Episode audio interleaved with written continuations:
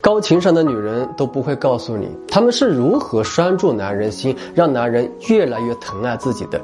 做到以下这三点，再难以掌控的男人也会被你吃得死死的。尤其是第三点非常重要。看完记得点赞转发给你的闺蜜一起学习。第一点，只鼓励不打压。第二，学会投资自己，永远要变美变好看。三，只撒娇示弱，不大吵大闹。做到这几点，你的男人会觉得和你在一起自己有价值感，他才更愿意疼爱你、照顾你的感受。